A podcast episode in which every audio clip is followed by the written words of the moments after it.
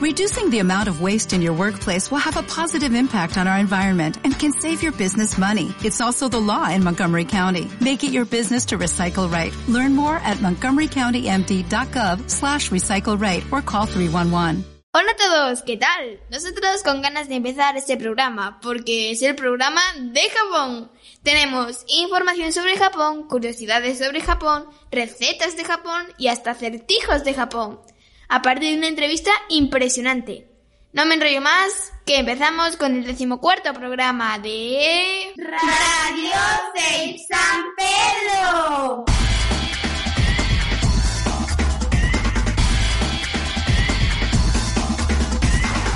Hoy llegamos a nuestra sección de entrevista especialmente emocionados, porque a pesar de que llevamos cerca de unas 40 entrevistas con invitados muy diversos y de distintos ámbitos sociales, ya sea profesionales o culturales, nunca habíamos tenido la oportunidad de entrevistar a alguien que se dedique tanto que a una cosa que nos llame tanto la atención y que nos guste. Ya están con tanta curiosidad como nosotros, ¿verdad? Pues les vamos contando. Hoy llega a Radio Televisión CEIP San Pedro alguien que se dedica al mundo del arte. ¿Les sirve esa pista? ¿Aún no? A ver, seguimos entonces. Se dedica al mundo del arte cinematográfico. ¿Ya lo tienen? ¿Nada? Tranquilos, que aún hay más sorpresa. Lleva 20 años dedicado a este mundo, pero no solo se dedica a una cosa. Verán, nuestro invitado de hoy es escultor, escritor, productor y director de cine. Poco a poco les vamos situando, pero además, aunque parezca que lo de escultor puede estar menos relacionado con los demás, pronto se darán cuenta que está muy, pero muy relacionado. Hoy tenemos con nosotros a Víctor Marín, un artista que a través de su capacidad de modelar y dar forma y color a distintos tipos de criaturas, acaba dándole vida en el cine de terror y fantasía. Sí, lo han oído bien. Consigue trasladarnos a otro mundo con criaturas extrañas y fantásticas que generan en nosotros todo tipo de emociones. Seguro que muchos de ustedes son grandes seguidores de este tipo de cine. Por ello que todas esas profesiones o dedicaciones estaban muy relacionadas entre sí. Escribe guiones, produce y dirige películas y esculpe las figuras. Víctor Marín es un artista marbetí que nos ha representado en grandes festivales a nivel internacional y que ha sido premiado en muchas ocasiones por sus, por sus producciones cinematográficas y muy valorado por su creación de estas magníficas criaturas. Esta es solo una presentación y no queremos que esperar todo lo que nos va a contar nuestro invitado de hoy en la entrevista. Así que vamos a pasar a darle la bienvenida a don Víctor Marín y así conocerlo mucho más. Muy buena, Víctor. ¿Qué tal está? ¿Qué tal? Buenos días. ¿Qué tal? Es un placer grandísimo, grandísimo estar con vosotros. Estamos encantados de tenerlo en Radio Televisión San Pedro y deseando hacerle muchas preguntas para que nos cuente todo ese mundo fantástico y maravilloso al que se dedica. Pues lo que necesitéis, preguntad, que intentaré, intentaré que, que las respuestas sean divertidas. lo primero que nos viene a la cabeza es, ¿cómo era ese Víctor Marín en el colegio? ¿Era el de niño? ¿Con qué se divertía y qué asignaturas le gustaban más? Pues es muy curioso porque mm, de niño estaba siempre, siempre, siempre, siempre, cuando no era dibujando, era cogiendo un trozo de plastilina y modelando. Es más, eh, mi madre hace, hace unos años me contó una anécdota que es muy divertida. Claro, yo era muy pequeñito y siempre estaba pues jugando y creando y demás. Y una vez, sin, sin darse cuenta, eh, metí una pieza que había hecho de plastilina en el horno. Y, le dije, mamá, tú, tú, dale. Y la pobre mía se creería que era barro o algo, le dio y puse el horno perdidísimo. O sea que desde, desde bien pequeñito ya, ya me encantaba el, todo el mundo de, del arte y demás, porque creo que es algo, es una, una salida muy bonita, ¿no? A, a esa creatividad que, que muchos llevamos dentro, ¿no? Creo que la manera más sencilla es coger un trozo de plastilina o coger un trozo de, papel y ponerte a dibujar. Eso además que, que nunca sabes también dónde te va a llevar. Mira a mí dónde me llegó. Y además del arte, ¿le gustaba ya mucho el cine de pequeño? Y si es así, ¿qué tipo de cine le gustaba? Pues mira, eh, mm, yo creo que no logro imaginarme mi, mi, mi vida, mi infancia sin el cine gracias, gracias al cine, eh, creo que hoy soy la persona que soy. Yo recuerdo, además, es muy chulo porque a lo mejor se lo podéis decir a vuestros papis que os, que os enseñe. Para mí, una de las eh, personas más especiales en mi carrera se llamó Ray Harryhausen. Ray Harryhausen, ¿os acordáis de, de películas como Parque Jurásico y demás?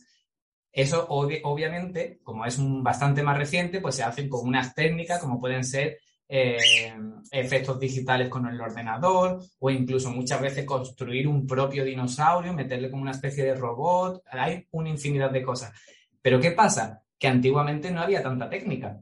Y él fue uno de los pioneros de una técnica que se llama stop motion, que es cómo dar vida a algo que no tiene vida animándolo fotograma a fotograma.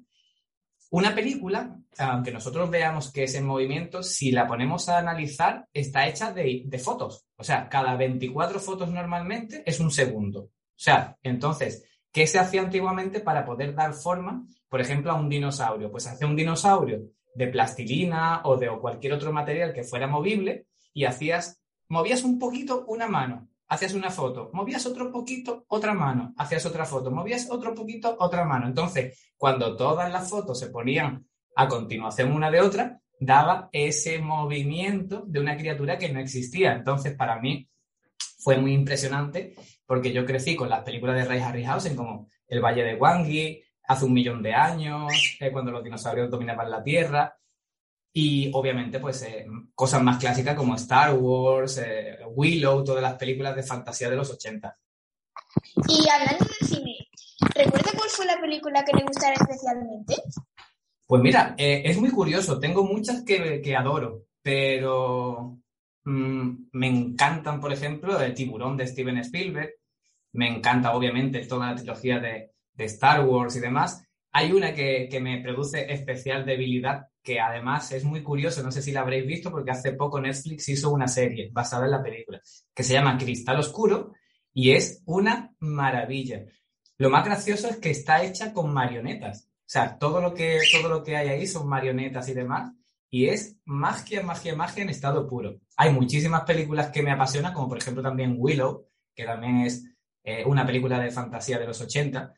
Y os animo a que le digáis a vuestros papis que os pongan pelis, si no lo han hecho, de fantasía de los 80, porque son una maravilla. ¿Hubo algo o alguien en su infancia o adolescencia que influyera en usted para querer dedicarse a este mundo cinematográfico? Pues no, yo creo que en mi carrera ha sido un poco el, el, cúmulo de, no te diría casualidad, porque yo no creo demasiado en el tema de las casualidades, pero sí ha sido como muy, muy sencillo. Me ha dado a veces la, la, sensación de que había un perro de pastoreo invisible y que me iba llevando hacia donde tenía que ir. Eh, yo creo que el punto de inflexión más grande que hubo en, en mi carrera, hay varios, ¿no? Pero yo recuerdo uno, eh, pues supongo que tendría 17 años, una cosa así más o menos, 16, 17 posiblemente, y un amigo mío iba a ayudarme a montarme eh, por piezas mi ordenador. Y al final me dejó tirado.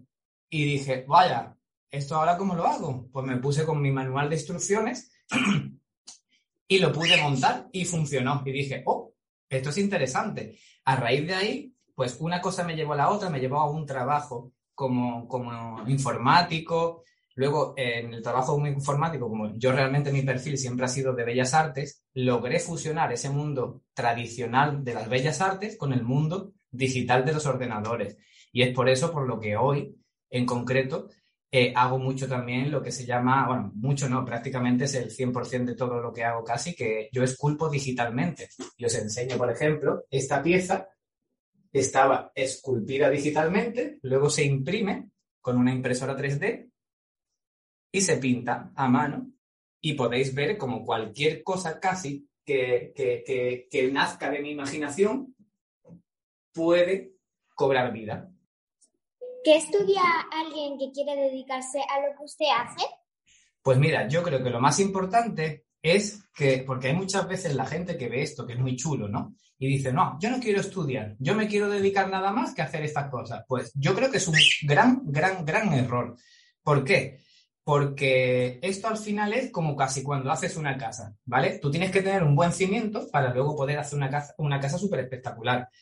Yo recomiendo que el que, el que le guste el, tema del arte, ¿no? Ya sea aplicado a cine, a televisión, a videojuegos, a lo que sea, es muy interesante que hagáis eh, alguna carrera relacionada con arte, como por ejemplo puede ser Bellas Artes. ¿Por qué? Porque luego os va a dar una base que hay mucha gente que no ha logrado estudiar y no tiene los conocimientos.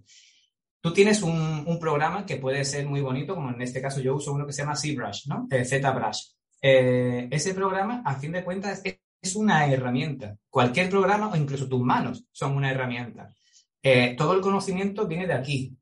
Entonces, si tú vas a clases y te enseñan todos los fundamentos clásicos como color, composición, forma, etcétera, etcétera. Entonces vas a tener una base súper buena para luego tú ya sí, con esas herramientas, hacer unas piezas súper bonitas.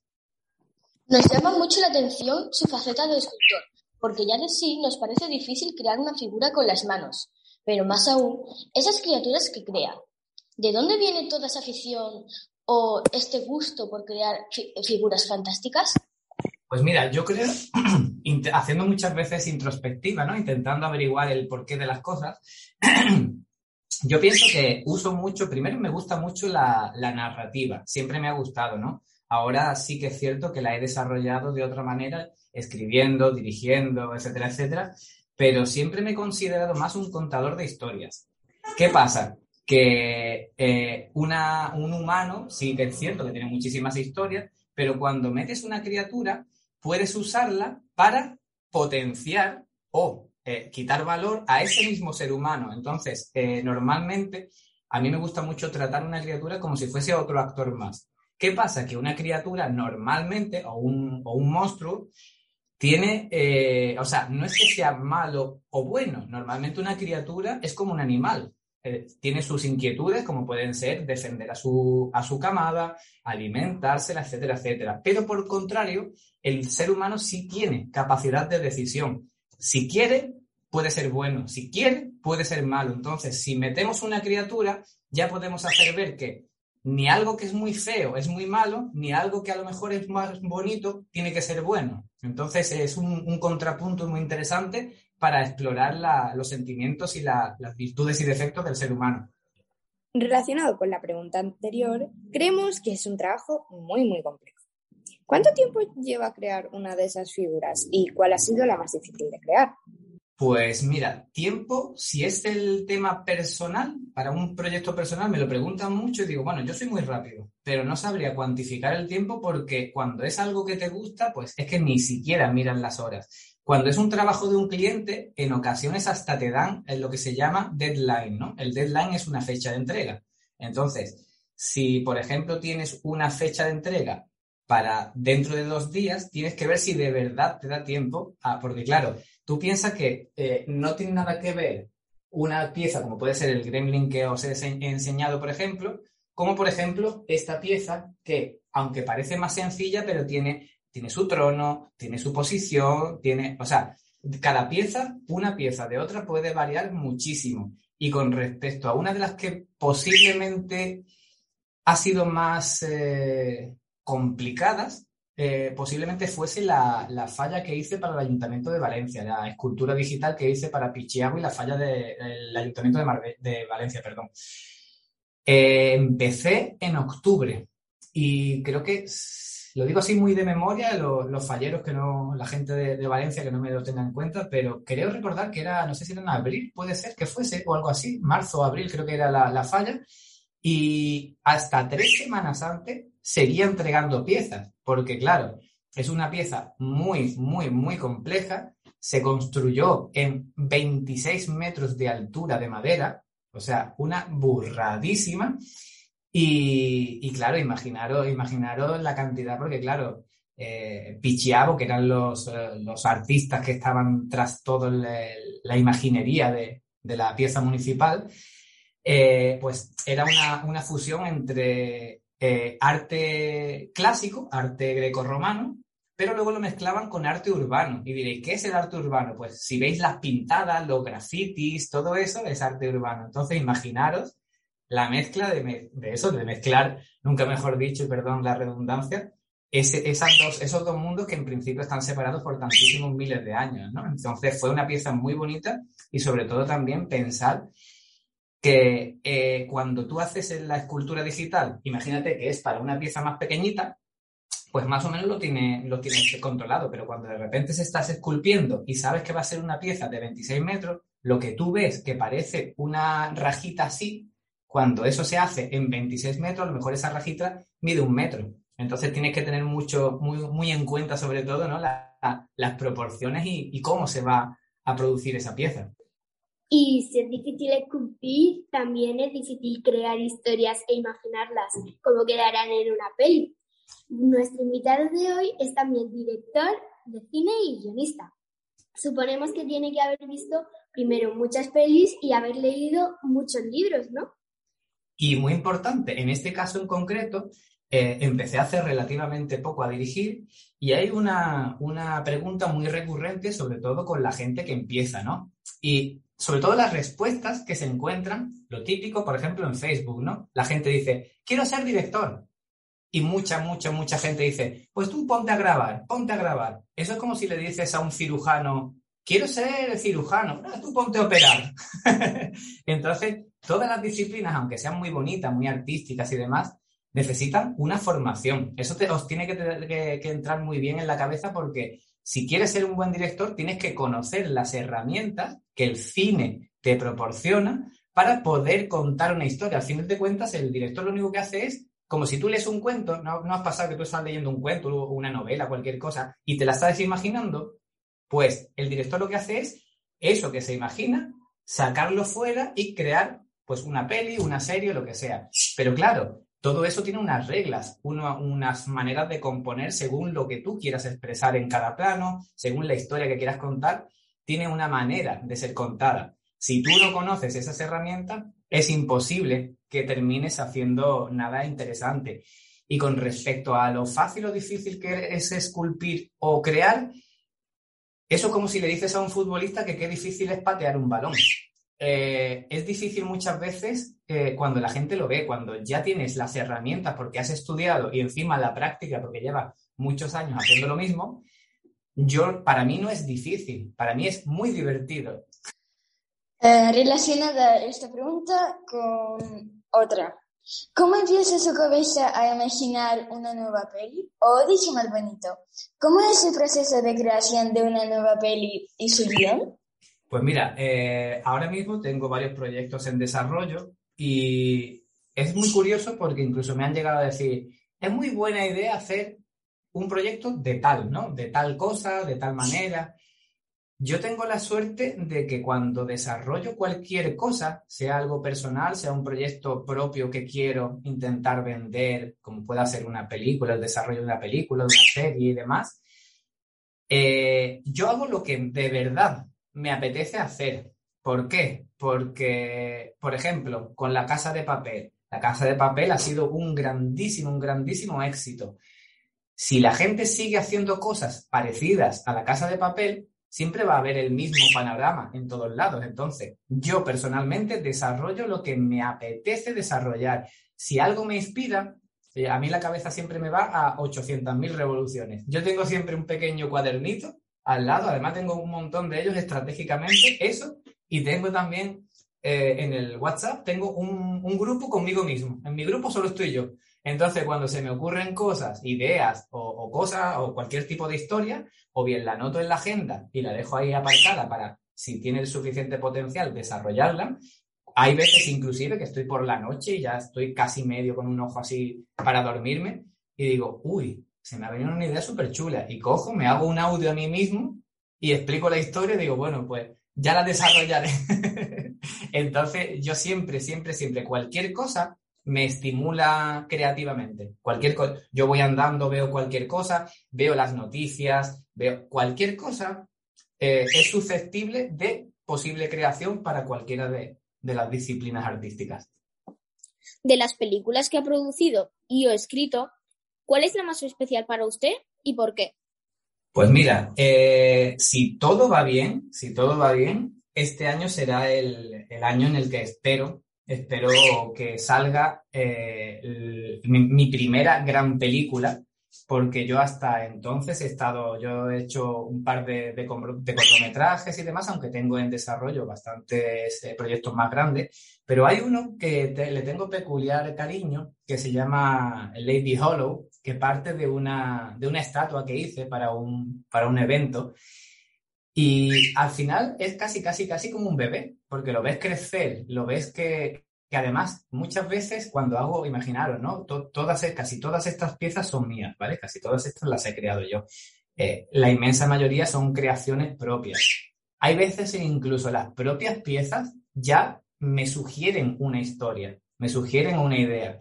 Y en este caso, y además es algo que eh, en España parece que el director o el suele hacerlo absolutamente todo, el director es simplemente el cuentacuentos, ¿vale? Sin un equipo de personas maravillosos que los rodean, eh, no puede darle forma a esa, historia, a ese cuento. Entonces, eh, tendemos a, menospreciar muchas veces al resto del equipo técnico. Yo tengo, pues, tengo una dibujante que fue alumna mía, que es una maravilla. Tengo a, a, mi, a, mi, a, mi, a mi mano derecha, que es eh, Edgar, eh, la chica se llama Lucía. Edgar, que es, eh, además de un guionista maravilloso, analista de guion, o sea, yo me rodeo, decía Bill Gates, ¿no? Que el truco siempre está en rodearte de gente que sea mejor que tú. ¿Por qué?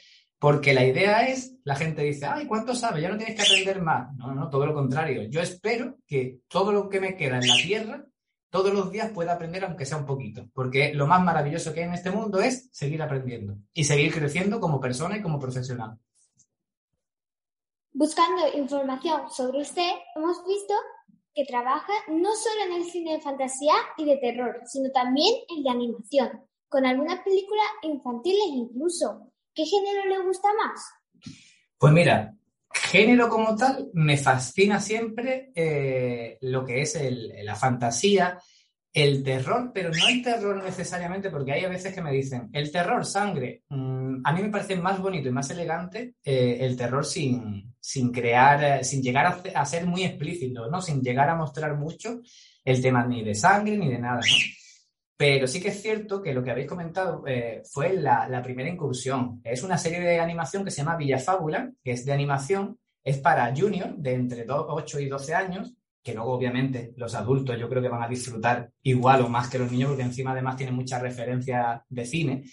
Y a mí me fascina poder eh, crear cualquier cosa que se aleje del drama. Pero curiosamente, en algunas producciones que estamos desarrollando, hay un poco de drama, pero se camufla entre la fantasía, el terror. Entonces, a mí no me gusta el drama como tal, de algo que, que me dé muchas, muchas ganas de llorar. Yo prefiero, yo prefiero hacer algo que sea más divertido. Y luego pienso que hay una cosa muy curiosa. Yo creo que casi todos los contadores de historias, ya sea el formato que sea, eh, en cierta parte es casi, casi, casi nuestra obligación eh, intentar mandar ciertos mensajes y hacer pensar. No necesariamente todas las producciones tienen que hacerte. A mí me encanta poder lanzar muchos mensajes, ¿no? El poder decir, bueno, pues aunque esto hable de, por ejemplo, imaginaros el alcoholismo, el bullying, lo que sea, es muy bonito disfrazarlo de otra cosa. ¿Por qué? Porque así se hace mucho más ameno y los, los conceptos y el mensaje llega más profundo. ¿Y tiene que viajar mucho en este trabajo o viviendo aquí en Marbella puede realizar todos sus proyectos? Pues mira, prácticamente yo lo desarrollo casi todo desde aquí, pero sí que es cierto que hay que viajar, hay que viajar mucho. Es más, e, este año que entre comillas eh, no, no, no está muy abierto al viaje, porque obviamente todavía estamos con la pandemia y con cosas peores que, que están pasando, pero sí, sí, ya este año ya he tenido unos cuantos viajes, el año pasado inclusive, que fue difícil y que había muchas restricciones, también tuve que viajar algunas veces, pero lo bonito que, que hay, sí que es cierto que si salen algunos de los proyectos grandes, obviamente a lo mejor, y estoy casi seguro, que tendré que, que salir más tiempo, a lo mejor estar, imagínate, un año o dos años fuera, pero siempre vuelvo aquí, porque yo soy como, como el pajarito que tiene el nido aquí, pues yo siempre, siempre, siempre vuelvo aquí porque soy un enamorado de, Marbella, de Málaga, de Andalucía Eh, entonces, claro, si tengo mis raíces y mi corazón aquí, es muy complicado irme para siempre. Sabemos que ha recibido multitud de premios y reconocimientos, cosa que no nos extraña. Suponemos que todos tienen valor, tienen mucho valor para usted, pero ¿hay alguno que por su dificultad le tenga mayor cariño? Pues mira, ¿tú sabes para mí cuál es el, mayor premio?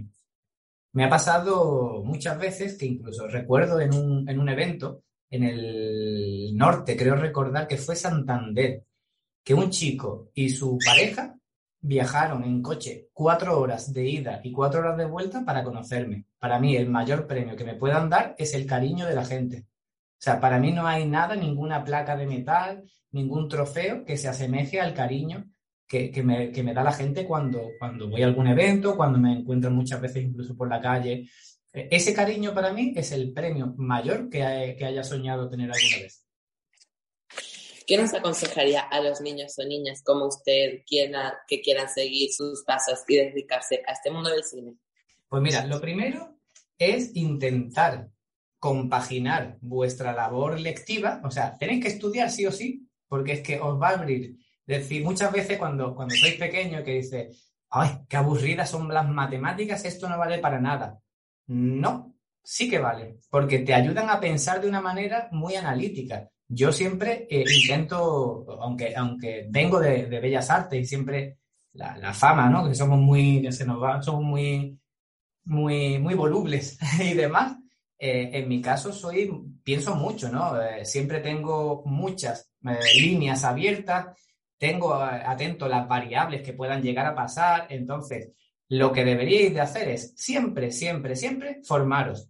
Pero además, a la vez que os formáis, en vez de, por ejemplo, dedicaros, no sé si, si jugáis a videojuegos y demás, pues si jugáis una hora al día, pues jugar media hora al día y media hora, pues o veis pelis o dibujáis en casa o esculpís en casa, pero siempre, siempre, siempre buscar un poquito de, de hueco para lo que os gusta de verdad.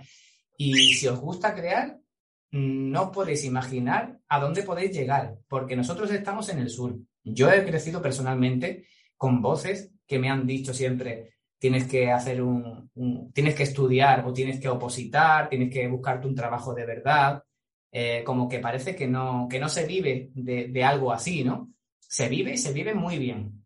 Y sobre todo, lo más importante, trabajar cuando te apasiona algo, le puedes echar todas las horas del mundo que nunca van a ser suficientes porque te lo vas a pasar pipa. Entonces, estudiar es lo primero. Ah, y se me olvidó una cosa ultra importante que creo que a, vuestra edad es importantísimo. Para mí, la mejor herramienta, si queréis eh, llegar a, a, trabajar con gente súper interesante, crear vuestros proyectos, lo que sea, hay una herramienta que es espectacular y es el inglés. Si empezáis a estudiar inglés, no os imagináis cómo os van a abrir las puertas, porque yo, de los mejores trabajos, los mejores clientes, los mejores amigos, muchos ni siquiera hablan español. Entonces, cuando habláis inglés, el mundo, que a lo mejor vosotros ahora mismo lo veis aquí porque esto es, esto es obviamente San Pedro, Marbella, Andalucía, pero de repente cuando empezáis a hablar inglés y con las redes sociales, el mundo es algo enorme, enorme. Pregunta que siempre hacemos en nuestras entrevistas. ¿Qué proyectos tiene entre manos? ¿Qué proyectos no tengo? pues mira, entre que hace, hace poco ya entregué, me contrataron para hacer el primer guion de, cómic, que ha sido súper divertido, eh, guionizar cómic, eh, pues tengo desde eh, cómic, novela literaria que está ya escrita y revisada y demás, dos series de animación, eh, bueno, películas, el nuevo libro de arte, hay mucha, mucha, mucha, mucha, mucha cosa que, que ya este mismo año van a empezar saliendo, pero proyectos muchísimos porque, como lo decía antes, ¿no? Si, si te apasiona tanto tu trabajo, el crear es un gusto. Y sobre todo lo que decía, ¿no? Rodearte de gente tan maravillosa. Eh, además, como decía, creo que era en Alicia en el País de la Maravilla, ¿no? Maravillosamente loca, igual que tú, pues ahí salen cosas chulísima. No sé si habéis visto Ratatouille, y en Ratatouille dice una cosa súper chula, que dice, si tenemos, si sabemos cocinar y tenemos buenos ingredientes, ¿por qué no va a salir un buen plato, no? Pues igual, ¿no? O sea, si sabemos cómo crear cosas y encima los ingredientes son toda la gente maravillosa que nos rodea, pues sale un proyecto súper chulo. Y el límite normalmente nos lo ponemos nosotros, simplemente.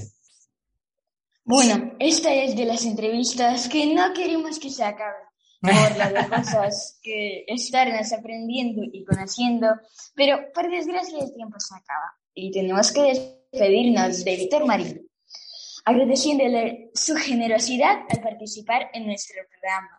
Le deseamos mucha suerte en sus proyectos y esperamos poder verlo más adelante en el radio Televisión 6 San Pedro.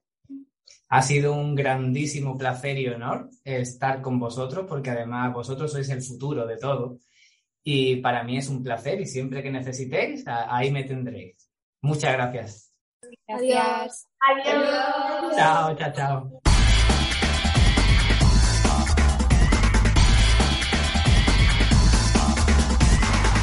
Muy buena entrevista, la verdad es que nos ha encantado hablar con nuestro invitado, Víctor Marín. Tiene un trabajo muy divertido y creativo. Así es, pero si queréis escuchar otra entrevista, siempre podéis iros a los programas anteriores o escuchar el siguiente programa. Bueno, deja de enrollarte ya, que ni siquiera has dicho en qué sección estamos.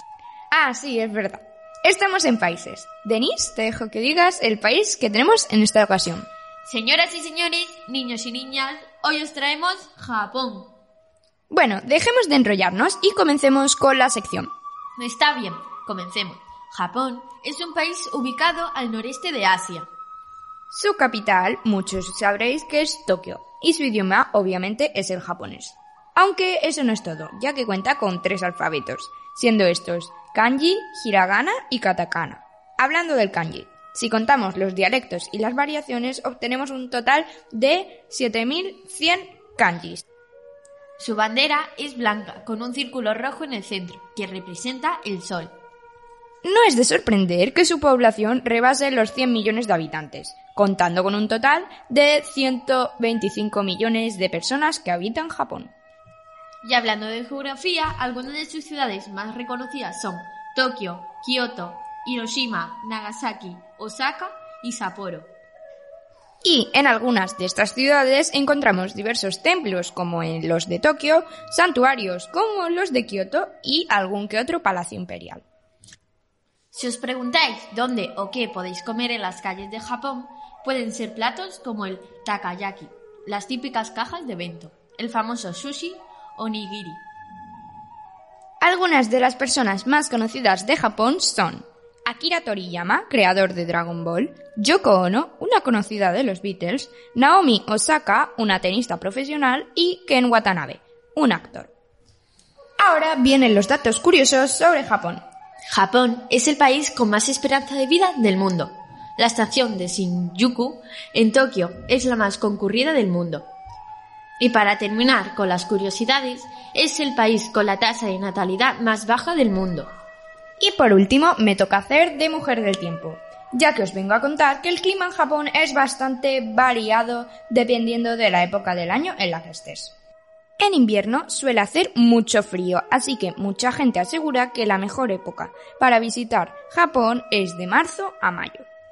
Y con estos datos cerramos esta sección de países. Y aunque ya hemos hablado de la gastronomía, Lola nos va a preparar un plato típico japonés que todos conocéis. Y bueno, Tsugi no de Oai Shimashou. O bueno, hasta la próxima sección, como queráis decirlo.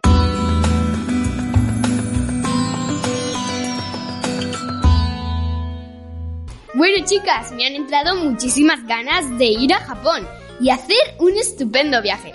Pero con tanto hablar de viajes, me ha entrado hambre porque exactamente estamos en la sección de cocina. Pero seguimos con Japón.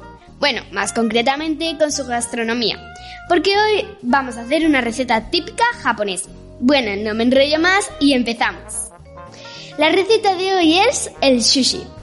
Los ingredientes que necesitamos para esta receta japonesa son un vaso grande de agua, 75 mililitros de vinagre de arroz, 3 cucharadas de azúcar, una cucharadita de sal, dos láminas de alga nori deshidratada, una zanahoria, un medio de pepino, un medio de aguacate y por último 150 gramos de salmón.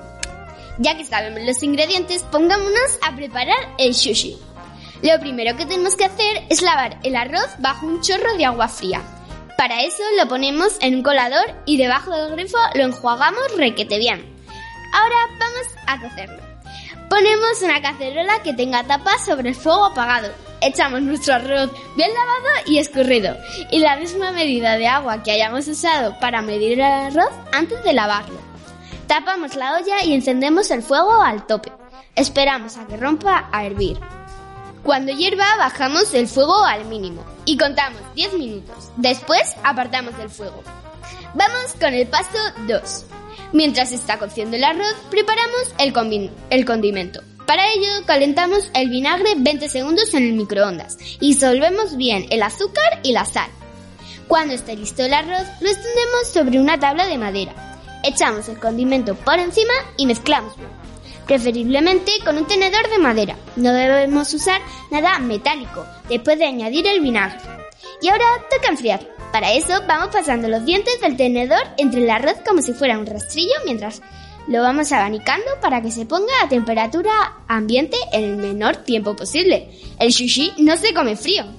Preparamos las verduras lavándolas bien y cortándolas en bastones, así como el pescado, que nos aseguraremos de que no quedan espinas y lo cortaremos. Para hacer los maquis forramos una esterilla de bambú con un trozo de papel film. Colocamos nuestras láminas de alga nori sobre el film. Nos mojamos las manos para que no se quede pegado el arroz. Cogemos una bola y la vamos extendiendo sobre el alga. Vamos colocando los bachones de verduras y el salmón. Cuando tengamos el rollo listo, lo cortaremos sin dificultad con un cuchillo muy bien afilado y con la hoja humedecida en agua. Y listo, ya les podemos comer y disfrutar. Os animo a hacerlos ya que es una receta riquísima. La pena es que ya hemos terminado la sección, pero seguimos con la cultura japonesa, con Pablo y su sección de curiosidades. A mí también me encanta la cultura y comida japonesa. Los noodles son mi comida japonesa favorita, sobre todo cuando llevan pollo y verduras. Por eso el día de hoy os traigo unas curiosidades sobre Japón. Es el país con más gente mayor y con una de las tasas de natalidad más bajas. El 21% de la población de Japón tiene más de 65 años. Se espera que en el año 2050 Japón tenga 95 millones de habitantes, mientras que ahora tiene 130. Como segunda curiosidad tenemos que el 86% de los japoneses practican budismo o sintoísmo. El sintoísmo es una religión nativa de Japón en la que se adoran los espíritus de la naturaleza. Algunos japoneses practican las dos a la vez. Y por último, el 80% del territorio de Japón es montañoso y cuenta con 6.852 kilómetros. La montaña más alta es el Monte Fuji, 3.776 metros. La mayoría de las islas son pequeñas, excepto las cuatro grandes: Hokkaido, Honshu, donde está Tokio, Shikoku y Kyushu. Con esto concluimos las curiosidades de hoy. Adiós o bye bye en japonés. Pues bye bye a ti también, Pablo, pero con konnichiwa a todos, que es la palabra japonesa para decir hola. Ya veo que estamos con la semana de Japón, así que os traigo un acertijo de Japón. Pero antes os diré las respuestas de la semana pasada. Eran difíciles, o eso creo yo, que ya veo a Inora diciéndome que son los más fáciles del mundo. El primero, ¿cómo se saca un elefante de una piscina? Pues mojado. El segundo, ¿cómo puede sobrevivir alguien que cae de un edificio de 50 pisos? Pues cayendo del primer piso, ya que el enunciado no menciona de qué piso cae.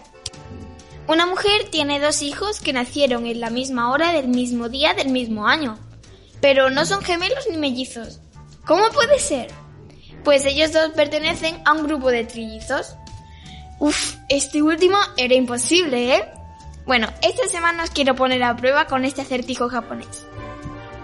Un hombre de negocios de Los Ángeles se tomó gran trabajo en aprender japonés de una persona nativa de ese lenguaje. Lo hablaba de forma fluida, su vocabulario y gramática eran excelentes y su acento era muy bueno. Cuando más tarde visitó Japón y comenzó a conversar con un grupo de hombres de negocios locales, estos a duras penas podían contener la sorpresa y diversión ante la forma en la que hablaba. ¿Por qué? Este sí es difícil, ¿eh? Bueno, os traigo otro difícil, pero estad atentos que si lo escucháis bien, lo podéis adivinar. Crezco a pesar de no estar vivo. No tengo pulmones, pero para vivir necesito aire. El agua, aunque no tenga boca, me mata. ¿Qué soy? A ver si lo adivináis, pero no bajéis las expectativas, que el último también es difícil. Soy alto siendo joven y corto cuando soy viejo. Resplandezco con la vida y el viento es mi mayor enemigo. ¿Qué soy? Seguro que os pasa como a mí, que os liáis mucho, pero luego no es tan difícil. Nos vemos la semana que viene. Tenéis tiempo para adivinarlos, no me digáis que no. ¡Pa acá! Uy, ese ha sido ruso. Bye bye.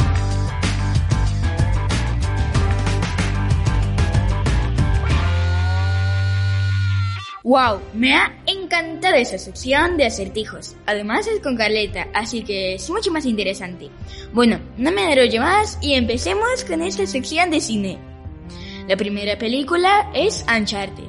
Esta película está basada en una de las series de videojuegos más vendidas y aclamadas por la crítica de todos los tiempos. Uncharted presenta a un joven astuto y carismático, Nathan Drake, en su primera aventura como casate, con su ingenioso compañero Victor Sullivan, en una aventura de acción que se extiende por todo el mundo. Ambos se embarcan en una peligrosa búsqueda del el mayor tesoro nunca antes encontrado, al tiempo que rastrean las claves que les podrían conducir a la hermana de Nathan, perdido hace ya mucho tiempo. La segunda película es Rick.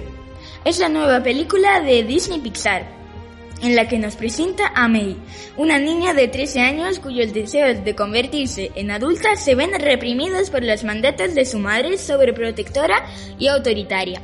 Pero la vida monótona de May cambia una mañana en la que descubre que tiene la menstruación y se ha convertido literalmente en un monstruo grande, peludo y rojo. Y por último, la serie de Bob Esponja, una serie que sabe todo el mundo. Pero si alguien no, es una animación sobre las aventuras, muchas veces sin sentido, de una esponja de mar amarilla rectangular y sus amigos que viven bajo las aguas en una piña de dos pisos, en una ciudad imaginaria llamada Fonda de Bikini. Sus mejores amigos son Gary, un caracol, Patricio, una simpática estrella de mar, y Arenita, una ardilla inteligente y presumida que viste con traje de astronauta para poder respirar debajo del agua. Bob se gana la vida en el crustáceo crujiente. Su compañero de trabajo es también su vecino calamardo Tentáculos, a quien Bob siempre saca de quicio y pone de los nerviosos. Bob Esponja vive la vida de manera caprichosa y poco convencional, y siempre siembra el caos por donde pasa. Bueno, espero que os haya gustado esta sección. Y ahora mi super amigo Julián pasa con su sección de inventos. Bueno, Domi, después de esta sección tan interesante con estas películas tan chulas, pasamos con inventos. Hoy hablaremos sobre el mando de videojuegos. Unos años antes, aunque no aparecía para el público hasta el 72, Ralph Heinz Barr diseñó el que sería el primer joystick para una consola de videojuegos, la Magnavox Odyssey, un sistema que permitía mover objetos a lo ancho y a lo largo de la pantalla, aunque todavía no contaría con un botón. Fue un ingeniero pionero de los videojuegos. Era germano-estadounidense. Es conocido como el padre de los videojuegos, siendo reconocido por sus grandes contribuciones a los juegos y a la industria de los videojuegos. En 2006 se le otorgó la Medalla Nacional de Tecnología. Este invento me gusta mucho y es muy interesante. Es un periférico que es similar al control de mando de una aeronave. Consta de una palanca que gira sobre uno de los extremos, transmitiendo el ángulo de giro en dos o tres dimensiones a la computadora. A menudo es usado en simuladores de vuelo. Bueno, espero que os haya gustado esta sección. Os doy paso con Aroa, con biblioteca.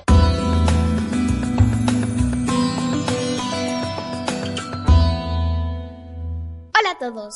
Muy interesante el invento, Julián. Me encanta. Vamos a continuar este encantador programa. Os voy a decir unos cuantos y alucinantes libros. ¡Empezamos! Estamos empezando con un libro de fantasía. Se llama El Club de la Luna Llena. ¿Y si las brujas fueran las buenas del cuento? Llega Ana Cadabra y su mágico club de la luna llena. ¿Y si las brujas fueran las buenas del cuento? Llega Ana Cadabra y su mágico club de la luna llena. Ana está furiosa porque tiene que abandonar su vieja casa, su escuela y su ciudad. Se muda con sus padres a Mumbai, un anticuado pueblo en medio del bosque. Para colmo, el lugar está lleno de leyendas y secretos. ¿Quién es? Por ejemplo, ese gato misterioso que la sigue a todas partes. ¿Podría ser el gato de una bruja? Un momento, ¿y si la bruja fuera ella? Me encantan los libros de fantasía. Vamos con el siguiente libro, que se llama Los futbolísimos. El misterio de los árbitros dormidos. El protagonista se llama Francisco, su equipo de fútbol se llama Soto Alto y está en los últimos de la liga. Le quedan tres partidos de los cuales tiene que ganar uno de los tres partidos, si no, descendían. En el primer partido iban ganando 1-0, pero de repente se durmió el árbitro y entra un suplente, el cual pierde por culpa del árbitro suplente. En el segundo partido pasó lo mismo. Iban ganando, pero el árbitro se durmió y entró el árbitro suplente, empatando uno a uno. Y en el tercer partido se descubrió quién era el culpable. Era el árbitro suplente, que era estudiante de químicas, y echó un tranquilizante al agua del árbitro para que se durmiera. Al final el partido fue suspendido, pero la Liga de Interrecreos dijo que aunque perdieran o ganaran, seguirían estando en la Liga de Interrecreos. Con lo cual consiguieron que no desapareciera el equipo.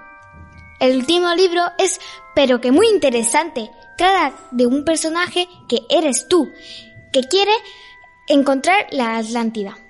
Tiene muchos finales, desde los más inesperados hasta los peores. Yo me lo estoy leyendo y es súper interesante. Esto es lo que menos me gusta del programa, la despedida. Se me ha hecho muy corto, pero me ha gustado mucho.